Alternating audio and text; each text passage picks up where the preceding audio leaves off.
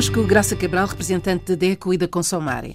Graça, hoje falamos de vendas agressivas. É verdade. As práticas comerciais desleais, que é o nome correto desta, eh, enfim, desta prática, deste tipo de comércio, que é agressivo, como a Isabel mencionou, que é uma venda abusiva que efetivamente põe em causa, inclusivamente, a dignidade do ser humano, porque eh, é uma situação de fraude, de burla, em que o consumidor é completamente enganado e efetivamente levado a comprar o que não quer, nem sabe o que é e nem tem dinheiro para pagar. Portanto, é efetivamente uma situação de venda agressiva.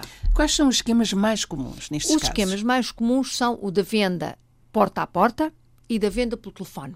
Estamos a falar sobretudo de comunidades ainda pequenas, em zonas rurais, que são abordadas à porta, à porta de casa, à porta, enfim, da, da sua, até do local de trabalho, no bairro, pessoas que circulam na rua, vão falando com os moradores e acabam uh, a vender contratos de eletricidade em locais onde ainda sequer a eletricidade não funciona como deve ser, contratos de internet em sítios onde não há rede nenhuma de internet, uh, estão a vender serviços médicos seguros, por exemplo, em zonas em que esse serviço não existe, nem nunca, uh, enfim, uh, foi sequer planeado para lá. Estamos a falar da venda de produtos ortopédicos, produtos médicos, até bens alimentares, são vendas forçadas.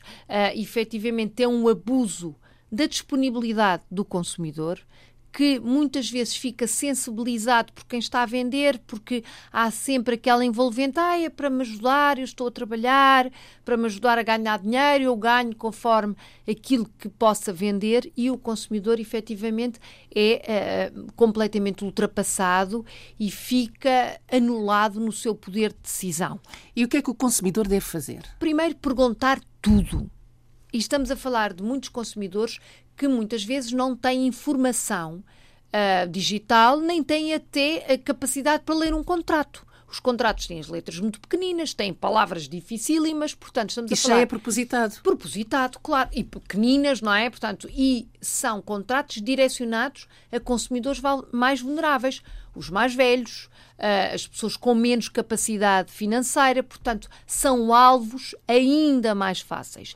E estas pessoas porque não têm informação ou porque efetivamente ficam inibidas, não perguntam, não leem, alguns nem sabem ler e são levados a contratar, a assinar ou a fazer uma cruz é? e a aceitar aquilo que está a acontecer. E nesses casos? Nestes casos, eh, se efetivamente a pessoa pagou e muitas vezes estão a comprar um bem ou um serviço e a pagar logo no momento uma parte, ou até tudo, mas uma parte e depois ficam agarrados a um contrato de um produto que não existe e já perderam aquele dinheiro. Ou então o produto existe, mas não serve para nada. E conseguem recuperar esse dinheiro? Dificilmente conseguem recuperar. Em termos de legislação europeia, as, as práticas comerciais desleais estão previstas e efetivamente existe um mecanismo de 14 dias úteis para a pessoa pensar e voltar atrás e rescindir o seu contrato. Por exemplo, quem compra o chamado cartão de férias, que é algo muito comum neste tipo de vendas, tem este prazo para poder voltar atrás e dizer: Não, não quero nada disto, escrever e negar aquela, aquela situação que aconteceu, portanto, rescindir o contrato.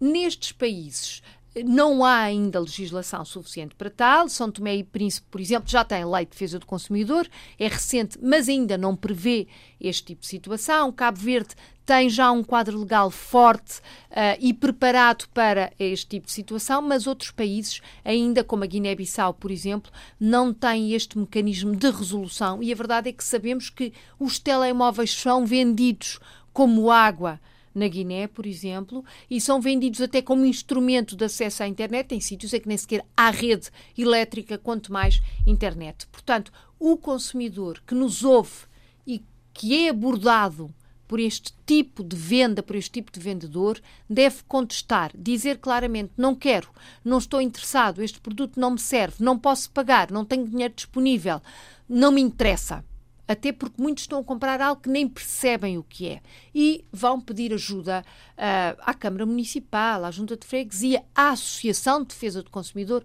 do seu país. Os países africanos que falam português têm todos uma Associação de Defesa do Consumidor que os pode ajudar para além da Consumare, que é a organização internacional. O segredo é dizer logo que não e perguntar tudo aquilo enfim, que nos ocorre, não é? Se eu sei que na minha região não há rede de telemóvel, vou comprar um telemóvel. Não. Portanto, ser firme nesta. Se não há luz, situação. não vamos fazer um contrato. Com certeza. E perceber que a conversa do vendedor ah, é para me ajudar. Eh, enfim, uh, efetivamente, uh, lamentamos que as situações profissionais sejam precárias e que haja efetivamente esta realidade, mas não pode ser o consumidor o elo mais fraco e a pagar efetivamente esta situação. Olhe por si novo espaço dedicado aos direitos do consumidor em África e em Portugal. Coloque as suas dúvidas enviando o e-mail para o correio eletrónico olheporsi.rtp.pt e ouça as respostas na RDP África à segunda-feira, depois da uma da tarde. Olhe por si. Uma parceria RDP África, Associação DECO, com Isabel Flora e Graça Cabral.